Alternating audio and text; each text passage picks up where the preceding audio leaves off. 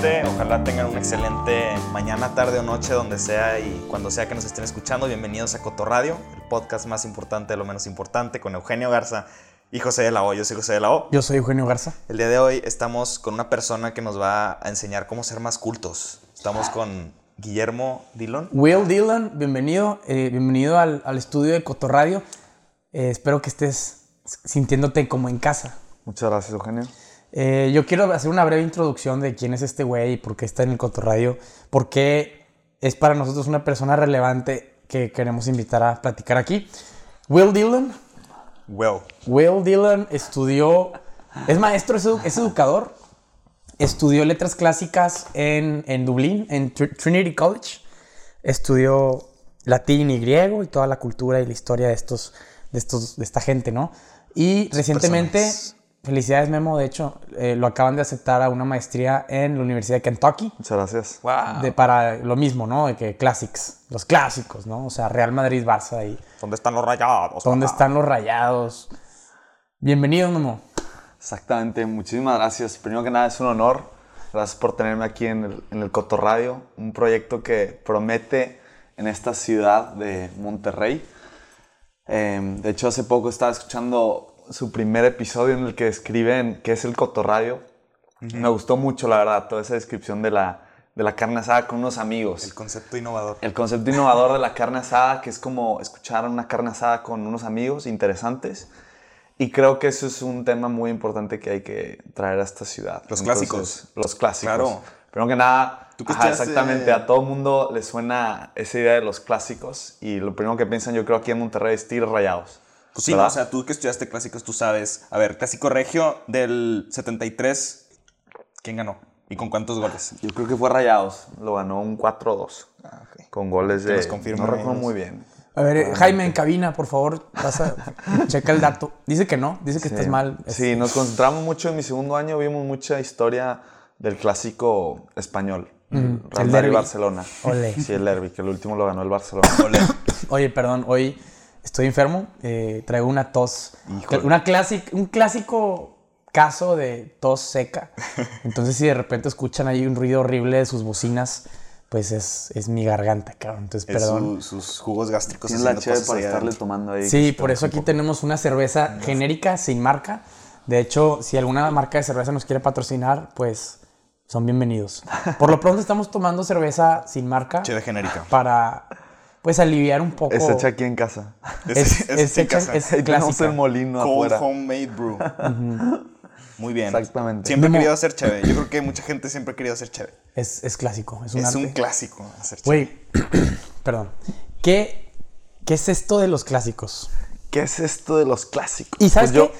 No, no solo qué es, y- sino que para qué, o sea, para, para qué sirve, ¿Para qué fregado sirve? para qué lo quiero saber. ¿Para qué quieres saber? ¿Y qué se considera un clásico? Porque, pues, estaba, estaba escuchando la- un, un ensayo que leyó el profesor del TEC acá en, en el... Víctor Gutiérrez. Víctor Gutiérrez es un profesor del TEC y leyó un ensayo sobre Shakespeare y este Cervantes. Cervantes. De cómo esos dos clásicos son unos de los, de, de los pilares más importantes de la De nuestra- literatura y no sé de qué. nuestra civilización. Y, y dices tú... Pero, ¿por pero, qué? pero de hecho, perdón, estamos aquí precisamente para darnos cuenta de que eso no son clásicos que, de los que va a hablar Memo hoy. Ah, no. No. No. Cerdo inculto. William, please. Pues es, es- es una muy buena pregunta y ahí puede empezar todo. ¿Qué es un clásico? Y de hecho, empezando, como estamos aquí en Monterrey, podemos decirle, ¿por qué le llamamos clásico al partido de Tigres y Rayados? Yo creo que es una pregunta muy interesante. Le llamamos clásico al partido de Tigres y Rayados porque es algo que nunca pierde su relevancia. Nunca pierde la relevancia. Entonces, la semana del clásico aquí en Monterrey se vive de manera distinta y la relevancia nunca cambia. Yo creo que los que son apasionados por el fútbol notan esa diferencia. Si le vas a Tigres, si le vas a Rayados, sabes que esa semana en la que se juega el clásico es distinta. ¿Por qué? Porque la relevancia es lo que importa. Entonces, la palabra clásico se deriva del- de la palabra de latín classicus, que significa perteneciente a la clase social más alta. Entonces esa palabra se empezó a utilizar en Francia para todo aquello que era de la mejor calidad, o sea, que pertenecía a la clase social más alta. Entonces de ahí viene todo el término de música clásica. ¿Por qué le llamamos música clásica la música clásica? Pues porque es la mejor música, porque es la música de más alto nivel, la que pertenecía a, la a las clases elite. Luego está todo el tema de que, bueno, los clásicos no son solo para las clases sociales altas o las clases sociales elite, que también hay que dárselo a- al pópulo, al, ajá, al mundo, a la, A la raza. a la raza, exactamente. Entonces, A la raza ¿por del cotorradio. No se debe de, de restringir, exactamente, la raza del cotorradio. No se debe restringir los clásicos a todo ese tema. Ahora, la pregunta, voy a la pregunta que me, que me hicieron. ¿Qué son los clásicos o qué son letras clásicas? Yo lo que estudié en, en Irlanda se llama, la carrera se llama Classics, que aquí en México vendría siendo letras clásicas.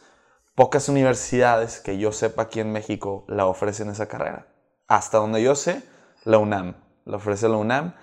¿Y qué se estudia ahí? Se estudia básicamente es las civilizaciones griega y romana. Ok. Entonces, ajá, son las dos civilizaciones en las cuales empezó nuestra cultura occidental.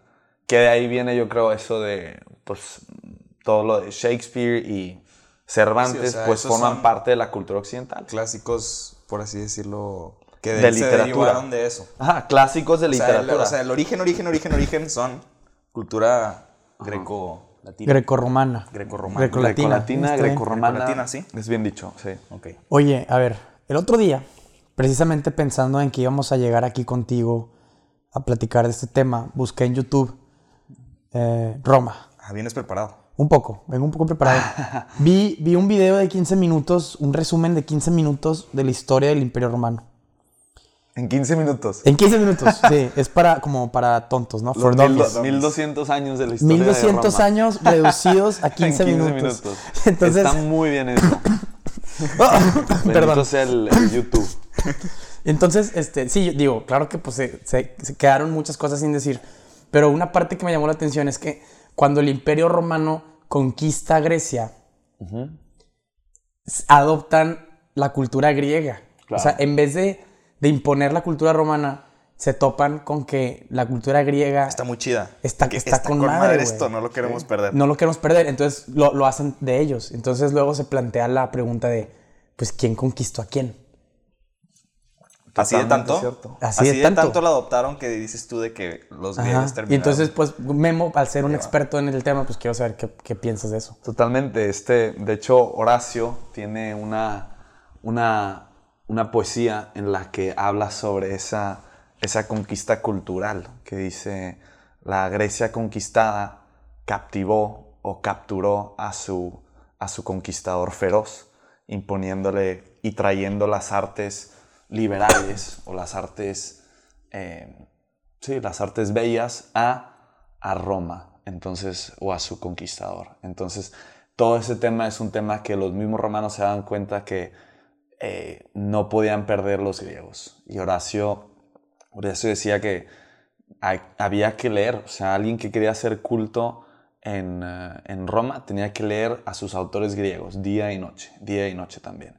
Entonces, desde Roma, Roma son los primeros eh, a veces la gente no le da mucho mérito a Roma en el, en el ámbito cultural, le dan más el ámbito o el prestigio a Grecia y todo el mérito a Grecia. Pero yo creo que Roma tiene bastante mérito en ser los primeros en decir, a ver, aquí hay algo tan bueno que hay que conservarlo. O sea, no, no hay razón para cual, La por la cual dejarlo, exactamente, no hay razón por la cual dejarlo ir y nosotros hacer nuestro propio rollo, sino que dicen los romanos, a ver, vamos a agarrar lo mejor de Grecia y vamos a hacerlo lo nuestro. Y esto lo hicieron en la arquitectura, en la literatura, en todos los ámbitos artísticos. Se podría decir que, que tomó Roma todo ese papel de el transmisor de esa, de esa cultura griega. O que sea, es ¿crees que. ¿crees que Roma pudo haber dicho, chingue su madre, vamos a destruir todo y vamos a, a imponer acá nuestra cultura y empobrecer todo y hace cuenta... Pues es que, creo, por ejemplo, ¿Crees que haya pasado algo así con pa- alguna pasó otra con, cultura? con Cartago, ¿no?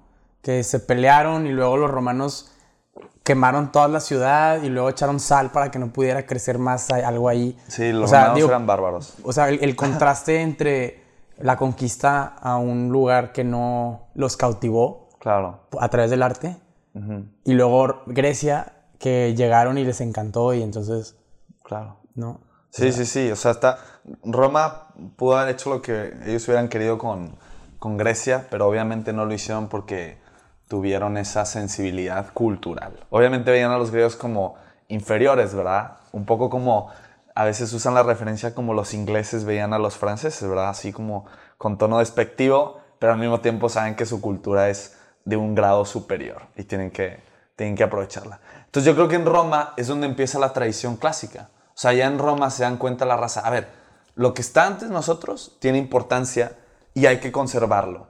Y de ahí se va haciendo toda esta cultura clásica y cult- cultura occidental que se va pasando la, la batuta, o como se dice, el relevo.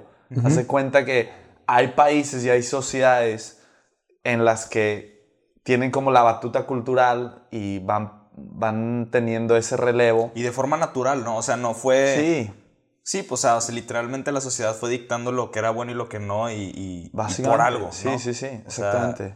por algo son clásicos. Claro, claro, por algo es clásico porque es esa idea. Una de las ideas de los clásicos es que no pierden su relevancia. Entonces, ¿por qué a alguien le interesaría de Monterrey, ahorita en 2019, estudiar a un poeta romano Pues a mí que ya se nada llama más por eso, a mí ya más por eso me interesa. Porque dices, oye, qué cañón que tantas civilizaciones se hayan basado en eso, en Claro. esa raíz. Sí, sí, sí. O sea, ¿por qué, le inter- por qué nos interesaría leer a un historiador griego eh, llamado Heródoto? ¿O por qué nos interesaría estudiar a un filósofo de hace eh, 2400 años? O sea, todo eso te da una idea de que hay algo más en estos, en estos autores, hay algo más en estas culturas que durante todos estos miles de años se han seguido estudiando por algo, porque tienen valores universales.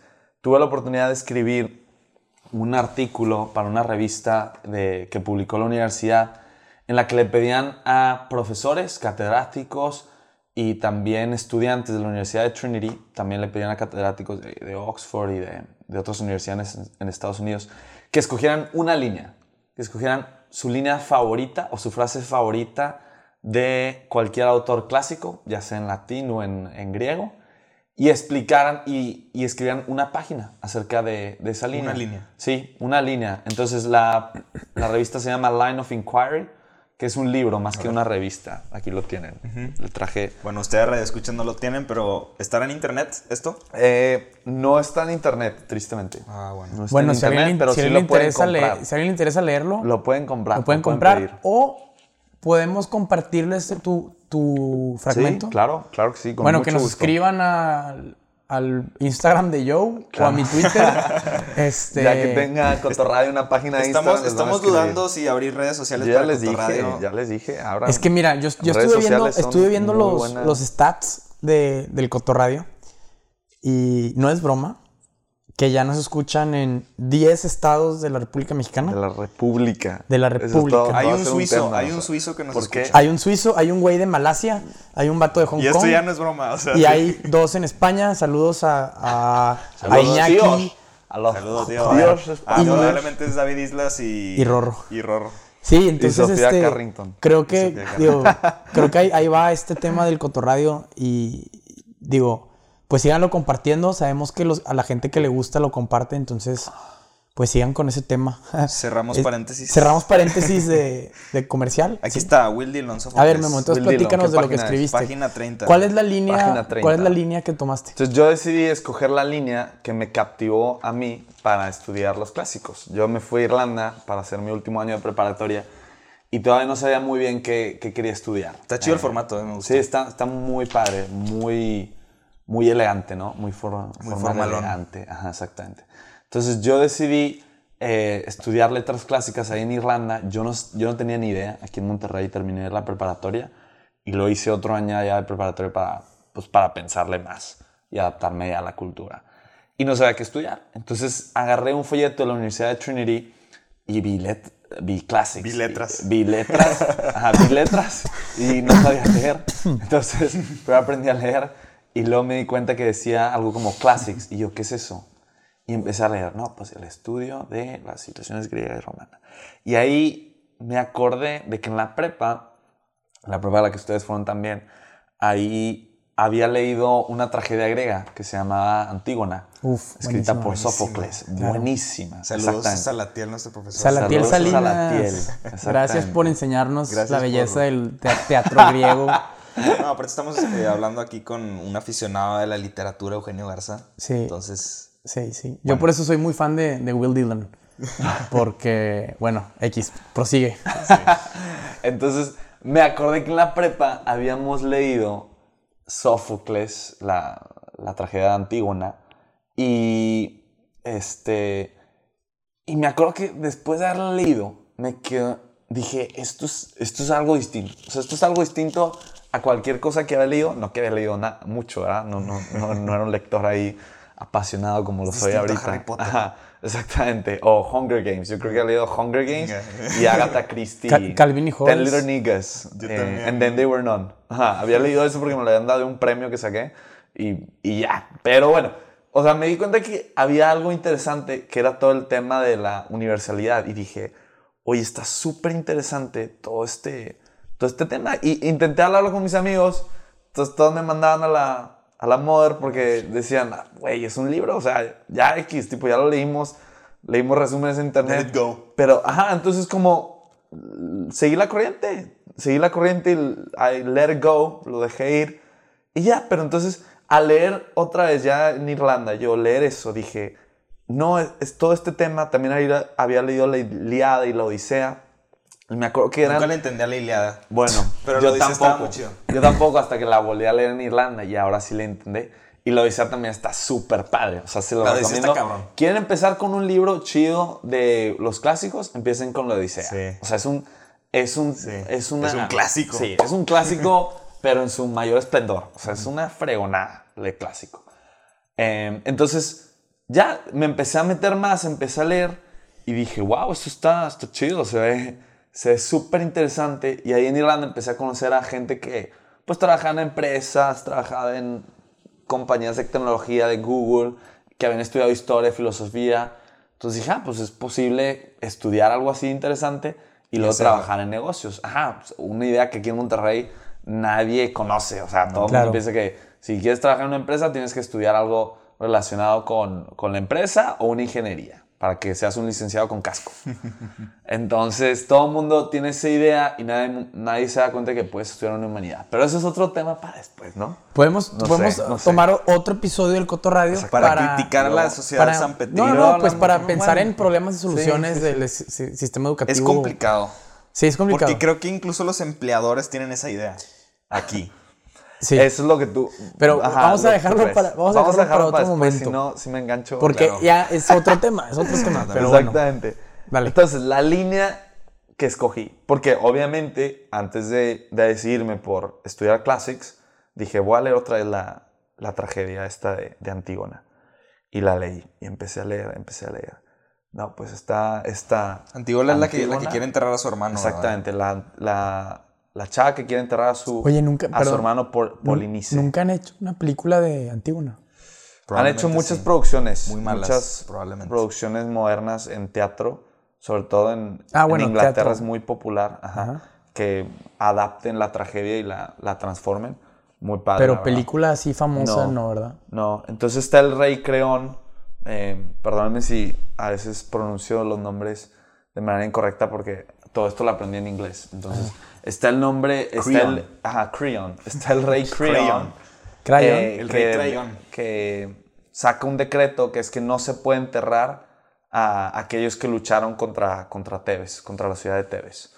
Entonces, uno de ellos, de esos soldados, es el hermano de Antígona. Antígona tenía dos hermanos, uno que peleó en el, en el lado de la ciudad y el otro que peleó con los otros, que era Polinice. Y Polinice eh, yace enterra digo, en el piso sin ser, sin ser enterrado. Entonces Antígona eh, reta al rey Creón y lo entierra, y entierra a su hermano. Y entonces Creón se entera, se arma caos en toda la, en toda la ciudad. Entonces, básicamente lo que pasa es que... Ah, eh, estás. Ah, le estoy pegando al, al sí. micrófono. Que no te rasques para que no le... no me voy a.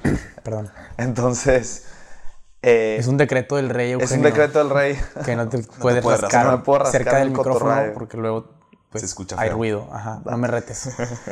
Entonces termina enterrándolo, obviamente, y se arma todo el caos. De que quién lo enterró, descubren que es Antígona, traen a Antígona.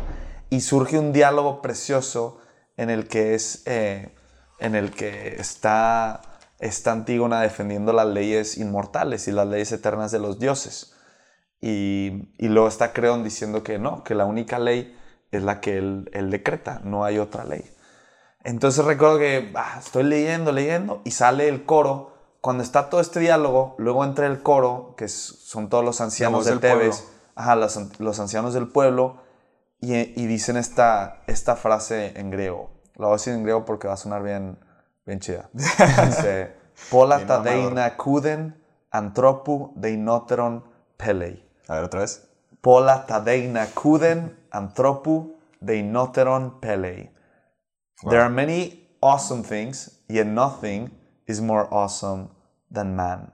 O sea, hay muchas cosas asombrosas, terribles, maravillosas. O sea, la palabra deina, deinos, es un adjetivo difícil de traducir al, al español o al Chingonas, cosas chingonas. Cosas, Cosas chingonas. Ajá, exactamente. Imaginemos cosas chingonas. Imaginemos cosas chingonas. O sea, esa palabra sí lo, de hecho, lo, lo captura muy, lo, lo captura muy bien. O Ahora en sea, francés. Entonces, s'il vous A ver, plaît, pero entonces, o sea, es- hay, much- hay muchas cosas Hay asombrosas. muchas cosas fregonas en este mundo. Pero Muchas nada- cosas espectaculares, tenebrosas.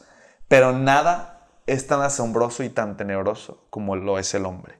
Ok. Entonces yo leí eso y ahí me di cuenta que de eso se trataba, haz de cuenta, el estudio de los clásicos. Que se trataba de encontrar qué tan maravilloso era el hombre. Y me di cuenta que los griegos y romanos eran dos civilizaciones que se dieron cuenta de que había algo especial en esta cosa que llamamos hombre. Entonces te pones a pensar, ¿por qué, Ser humano. ¿por qué Egipto, ajá, por qué en Egipto no escribieron la, la Odisea?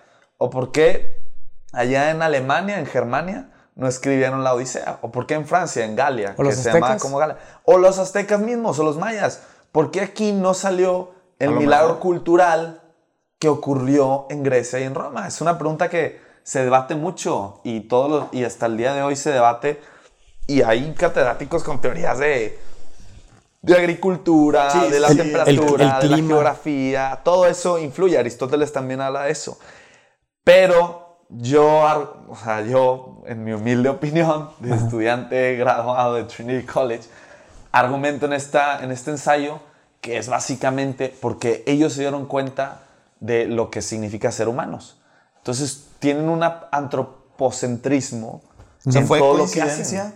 de que se les ocurrió a ellos como... Pues empezaron a tener O ese diálogo. Ya, ya si tú dices, Sí. ¿por, qué, ¿por qué lo tuvieron? Pues ya eso es otro tema. Pero yo creo que esos fueron los que empezaron a tener ese diálogo. Que, a ver, güey, ¿qué es, qué es un hombre? ¿Qué es Fueron- yo un creo que hombre? fueron los Cuando digo primeros- un hombre, también me refiero a que es una mujer. O sea, ¿qué, qué es el humano? Claro, ¿Qué es el ser ser humano, humano? sí, Ser sí. humano. ¿Qué es el ser humano? Entonces te das cuenta que sus dioses son superhumanos. O sea, tienen un chorro de vicios, de, de virtudes. Los O sea, dioses. Son superhumanos. Ajá, los dioses. Son antropomorfos. Y luego, sus edificios también. O sea, tú que ves las pirámides de Egipto, yo no he estado ahí, ¿verdad? Pero tal vez algunos de nuestros, de, de sus... eh, De la radioescuchas, audiencia. De la audiencia, de sus seguidores, han ido a las pirámides de Egipto. Pero sí se ven, o los templos mayas. Yo sí ido a templos mayas ahí en Chichen Itza. Y los ves, y luego ves templos griegos y dices, sí hay una diferencia. O sea, sí, sí se una diferencia que dices, aquí hubo algo distinto. O sea, aquí la gente, o las estatuas mismas. O sea, ninguna otra civilización hizo estatuas en la manera en la que los griegos hacían estatuas con una anatomía bien Sí, estudiada y súper, sí, está muy cañón. Entonces, te das cuenta de toda esa idea de que fueron superhumanos. O sea, les encantaba el ser humano. Entonces, tuvieron esa idea. Entonces, eso fue lo que me cautivó. Eso fue lo que dije. Va, si estos güeyes fueron los primeros que dijeron, ¿de qué se trata? ¿Ser hombre? Pues entonces, O sea, tuvieron la suerte de ser los primeros. O sea, a lo mejor si hubieran dejado a otra civilización progresar, hubieran llegado a la misma conclusión. Tal vez. O sea, si otra civilización hubiera empezado un diálogo sobre lo que significa ser el ser humano, sobre lo que significa ser hombre, yo sí creo que hubieran avanzado tanto como los griegos y romanos. Oye, Memo, corrígeme si estoy equivocado, Te corrijo. pero la palabra de persona o de, de ser humano, de hombre, en griego es an- antropos. Antropos. Antropos. Y según yo me acuerdo, en lo que leí en un diálogo socrático, era que antropos viene de una frase más larga, que significa el que cuando ve, observa. El que cuando ve, observa. Algo así, porque hay, hay un, hay un diálogo de Sócrates sobre el lenguaje. Y, y entonces que habla de cómo ellos se dieron cuenta de que eh, las personas no veían igual a los animales que los animales a ellos. Mira O sea, más. que así como ellos veían a los pájaros, los pájaros no, los ve- no los- no los veían de la misma forma a los hombres. Entonces que de ahí viene la palabra antropos, Ok. Que es el que cuando ve tiene la capacidad de, más allá de ver nada más, sino como observar. Pues sí. No, No sé lo si- tendré que investigar porque eso no, no lo había escuchado, pero suena, suena lógico. Sí. Ese, ese diálogo socrático. Entonces, total, por eso decidí estudiar, estudiar clásicos. Porque dije, bueno, estos güeyes fueron los primeros en, en darse cuenta de eso. Mm. Y por eso son nuestros, como nuestros ancestros culturales. Y más que eso, o sea, ellos también se dieron cuenta de la relación que tenía el ser humano con la naturaleza. Sí. O sea, digo, también partió de eso, de decir, oye, algo hay aquí que no es. No somos igual. O sea, el hecho de que podamos estar razonando estas cosas significa que no somos igual a toda la naturaleza. Claro. O sea, por Y- ejemplo, y, un... los filósofos griegos fueron los que empezaron a, hacer- a empezar a hacer esa distinción, que es algo muy, muy sí, sí, o sea, un, un chango no puede hacer un podcast. Exactamente. O sea, a lo no mejor puede- sí, no sí, puede si hacer se el chan- el mucho, si lo chango entrenan radio. lo suficiente, Eh, pero lo entrenan. sí, lo entrenan. Bueno. Bueno, pues ahorita vamos a un corte y regresamos con más Cotorradio.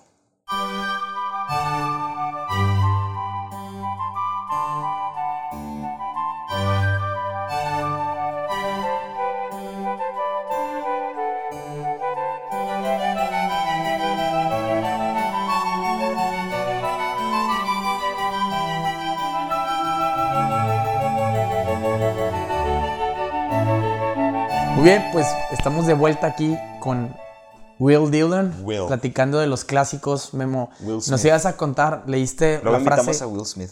¿Eh? Luego invitamos a Will Smith. Sí, sí. Pero ahorita estamos con Will Dillon. sí. Yo la neta no, no me caí tan bien, pero bueno. Mm. Will, Will Dillon, nos, nos ibas a leer algo del, del texto que escribiste sobre Antígona. Sí, les estaba contando este, sobre este artículo que, que pude escribir y básicamente si pusieron atención a todo el programa que hemos estado hablando, Ojalá. que ojalá que sí, Ojalá.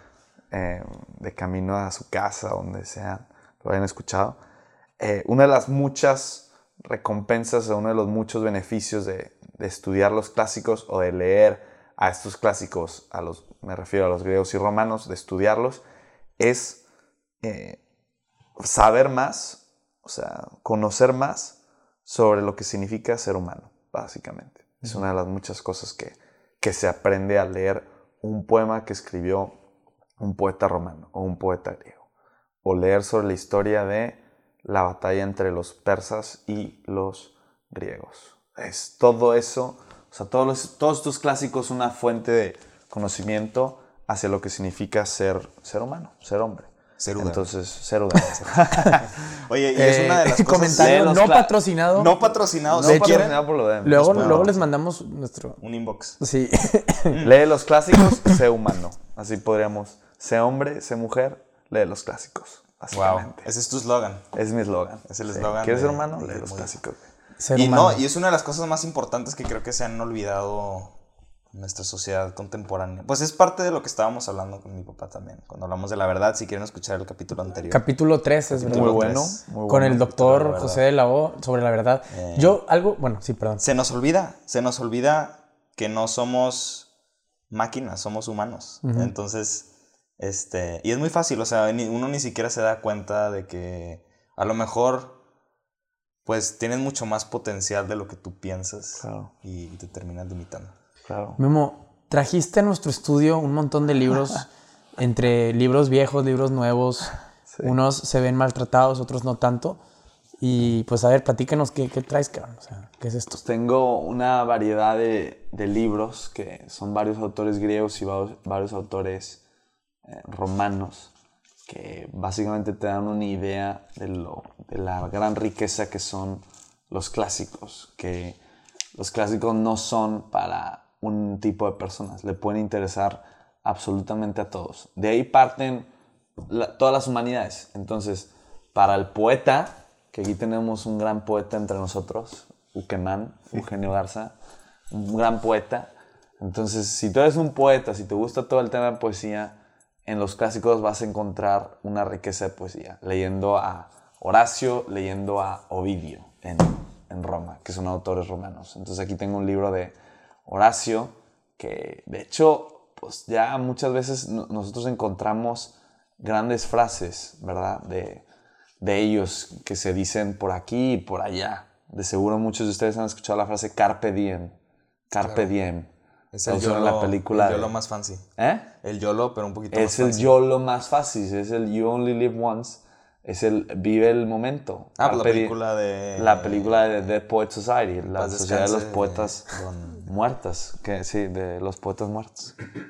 Entonces, ahí lo que es es carpe diem, o sea, toma el, toma el día, aprovechalo, quam minimum credula postero, eh, confiando as, eh, tan mínima, digo, confiando lo menos posible en el futuro.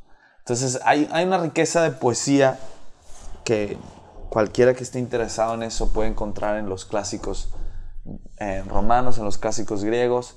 Tenemos aquí un libro de historia, de la historia de la guerra entre Persia y la guerra entre, entre los griegos. Otro libro sobre la filosofía, que también a todo, todo interesado en el tema de la psicología y la filosofía.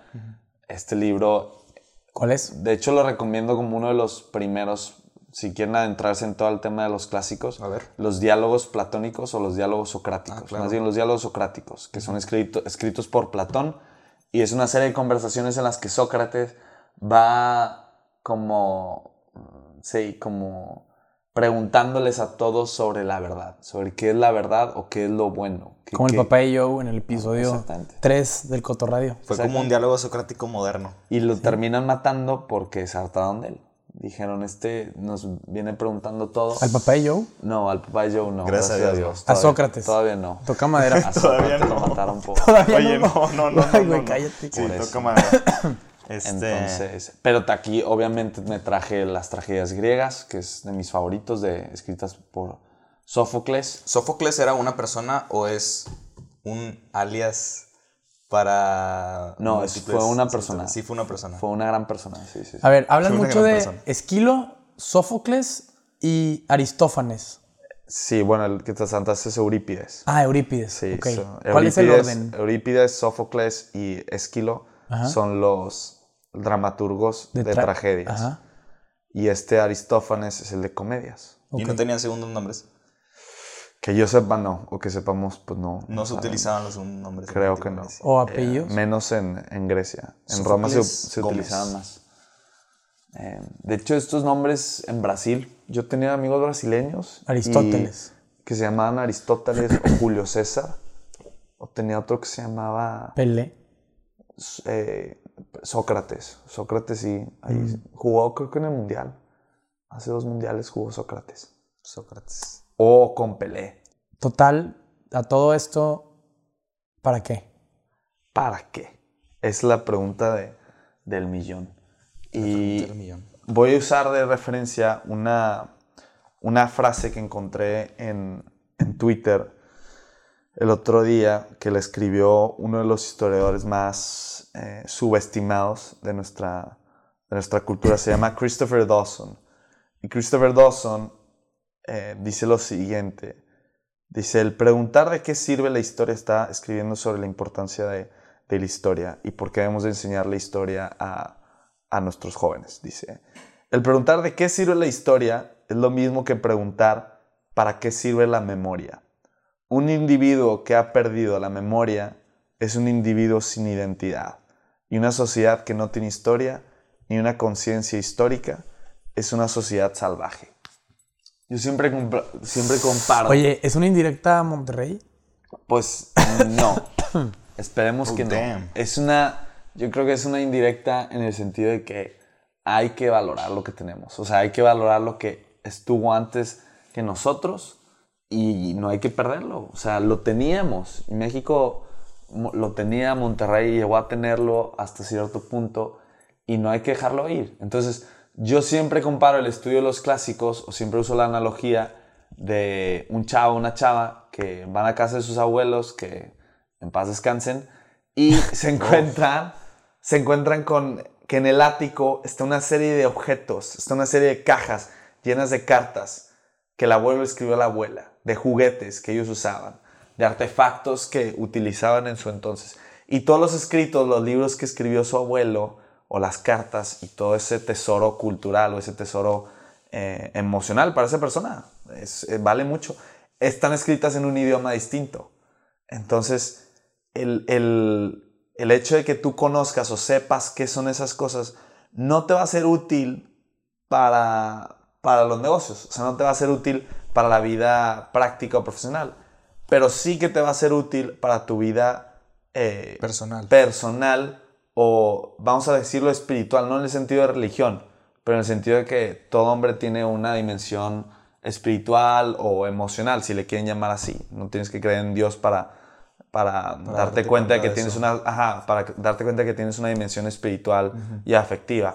Sí que le sirve eso a esa persona. Entonces también es, es formar parte de esa, de esa cultura, de esa herencia que los griegos y romanos nos, em, que los griegos y romanos empezaron. Entonces tú al estudiar eso es como estudiar quiénes fueron tus abuelos y el conocer quiénes fueron tus padres, quiénes fueron tus abuelos, te permite conocerte más a ti. O sea, entre más sepas quiénes son tus papás, entre más sepas qué hicieron ellos o entre más sepas qué hicieron tus abuelos, más te conoces a ti, más sabes quién eres tú como persona. O sea, identidad. Identidad. Aunque esos abuelos Todo. tengan miles de años. Exactamente, aunque esos abuelos, en este caso.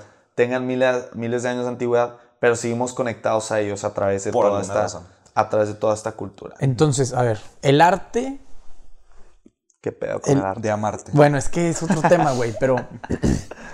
eh, Sí, no, no, no. nos o sea, a- estudiar a los clásicos nos ayuda a encontrar nuestra identidad como mexicanos, como regiomontanos, como se- seres humanos. Claro. Sí, sí, sí. Eh, tuve la oportunidad también de traducir el himno nacional mexicano al latín. O sea, todo Ajá. lo que estoy hablando también podemos conectarlo. ¿Por qué aprender latín? ¿Por qué aprender griego?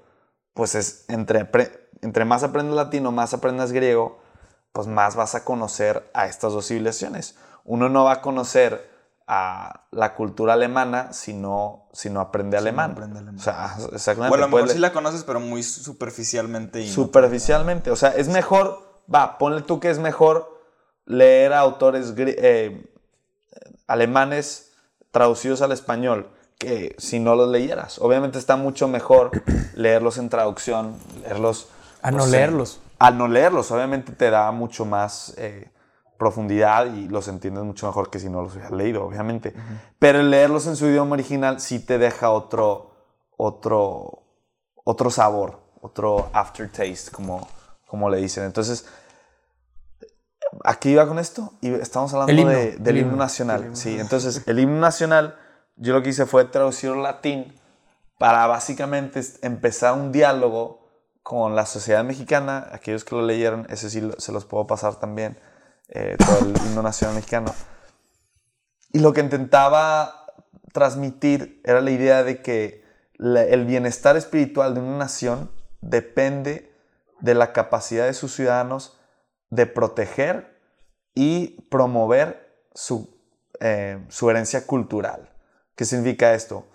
Que por eso traducí el himno mexicano al, al latín, creyendo que parte de esa herencia cultural de México, parte de nuestra herencia cultural, no es solamente indígena, no solamente viene de los mayas y no solamente viene de los aztecas.